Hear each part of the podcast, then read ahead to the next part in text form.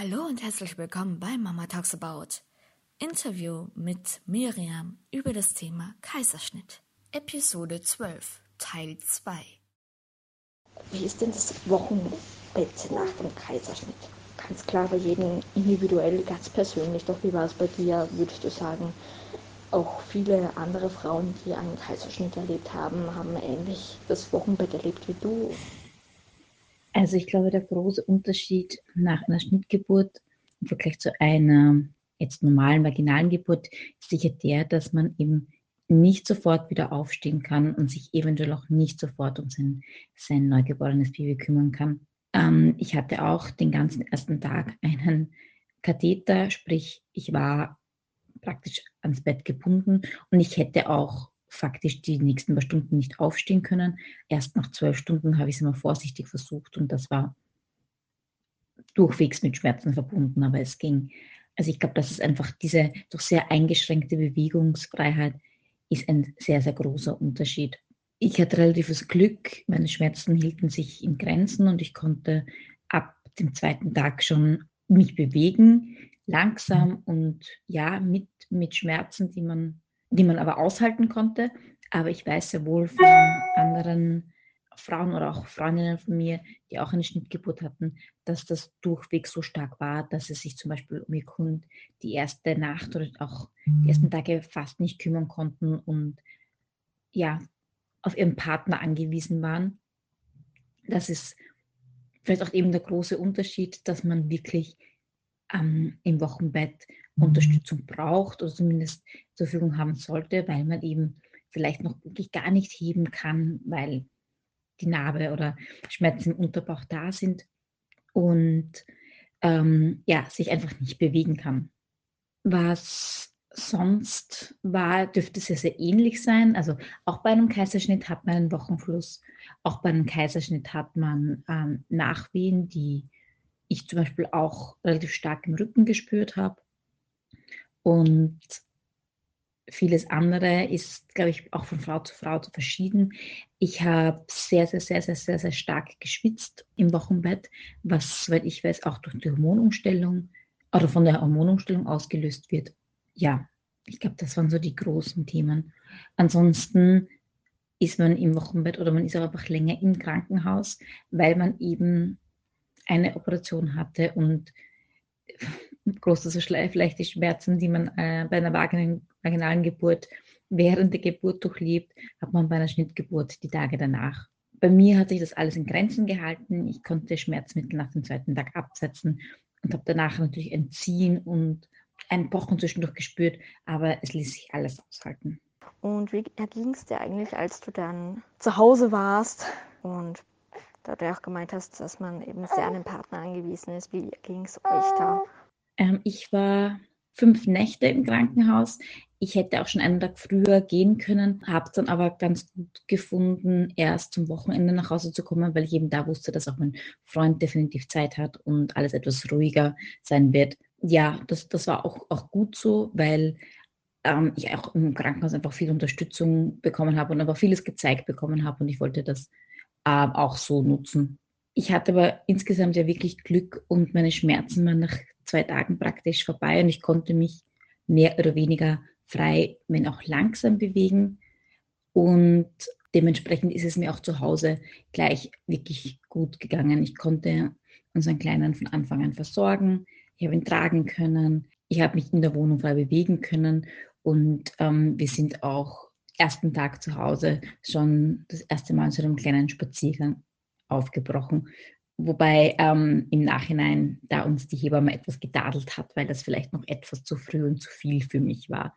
Aber prinzipiell habe ich mich schnell so fit gefühlt, dass ich ja jetzt gar nicht unbedingt groß mehr auf Hilfe angewiesen war, ähm, sondern unseren Kleinen ganz gut versorgen konnte. Ah, das ist.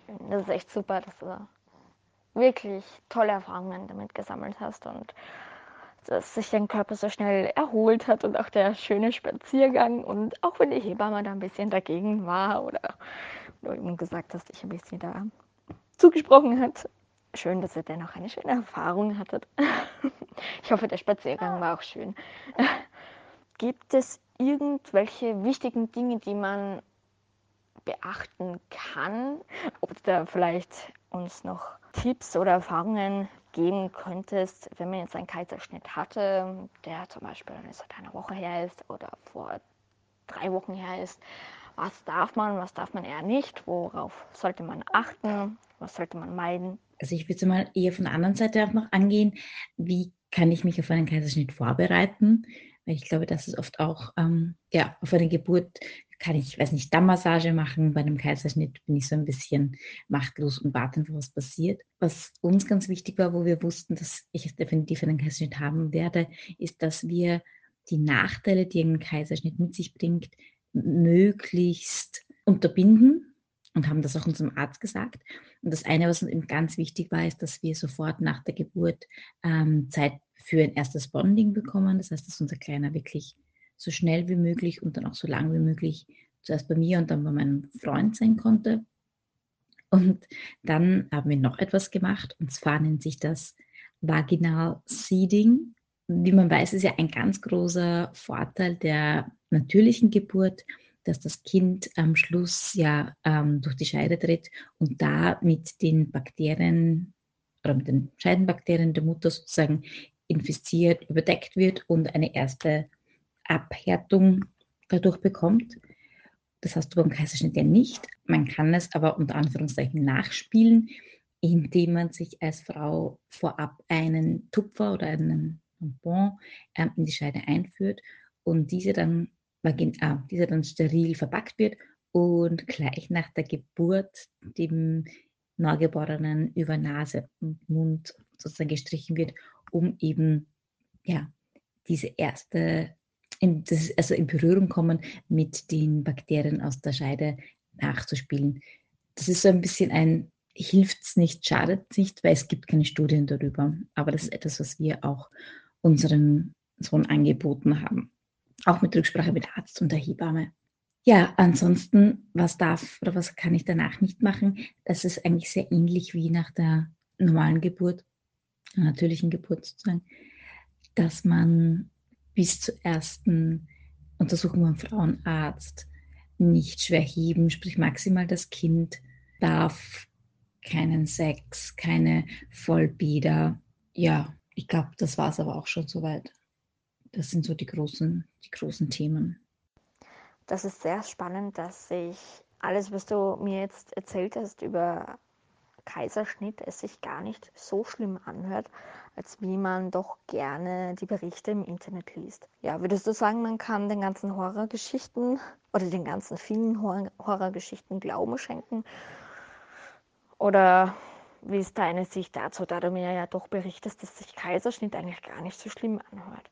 Ich glaube, es ist wie bei ganz, ganz vielen auch die innere Einstellung, die, da, die man dazu hat. Und wenn man jetzt jemand ist, der unbedingt eine natürliche Geburt haben will und dann bekommt man sozusagen vor die Nase gestellt, es wird ein Kaiserschnitt und man findet das, das total schlimm, dann wird es auch schlimm werden. Nur es gibt eben medizinische Indikationen, wo es einfach für Kind und Mutter definitiv das Bessere ist, einen Kaiserschnitt vorzunehmen. Und so war es eben bei mir.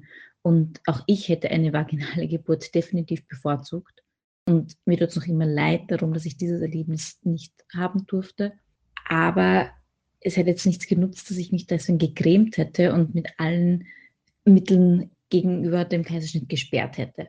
Und ich glaube, das war's. Ich habe mich einfach schon ein paar Tage darauf, also davor, damit auseinandergesetzt, habe auch Dinge gemacht, wie, also wir haben Abend davor noch einmal zusammen mit unserem kleinen Bauchzwerg im Bauch noch gesprochen und haben ihm auch gesagt, was alles passieren wird, also dass er morgen eben auf die Welt kommen wird und wie das sein wird.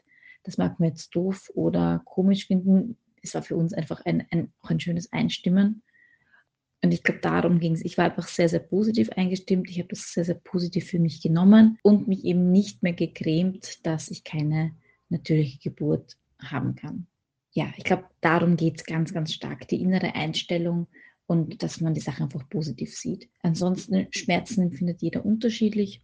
Ich kenne Freundinnen, die haben Geburten gehabt, die sie nicht schmerzhaft gefunden haben. An, andere haben extremste Schmerzen dabei gehabt und ich glaube, ähnlich ist es auch beim Kaiserschnitt. Es ist einfach, jeder hat ein unterschiedliches Schmerzempfinden und ich möchte jetzt gar nicht sagen, dass ein Kaiserschnitt eine bessere Option ist. Eine natürliche Geburt ist in jedem Fall ähm, zu bevorzugen, definitiv.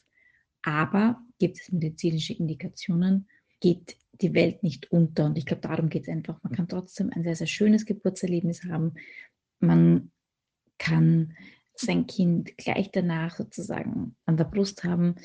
In meinem Fall, das ist etwas, von dem ich Angst hatte, hat auch das Stillen sofort funktioniert. Und ich glaube eben deswegen, weil wir sofort die Möglichkeit hatten, unseren Kleinen bei uns zu haben. Ja, ich glaube, das sind so meine Erfahrungen oder Empfehlungen. Danke für deine Zeit und für deine Erfahrungen, die du mit uns teilst.